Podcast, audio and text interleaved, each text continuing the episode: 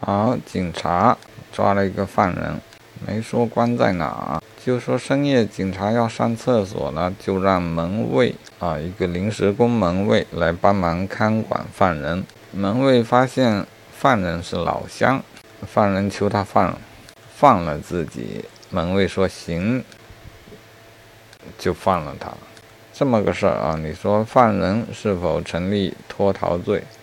门卫是否成立？私放在押人员罪，好，脱逃罪是妥了啊！看来不论他用何种方式啊，包括如果他能取得司法工作人员的同意而逃走，也属脱逃罪。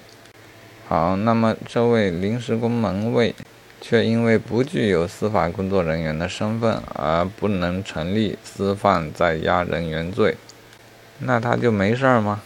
啊，倒也不是。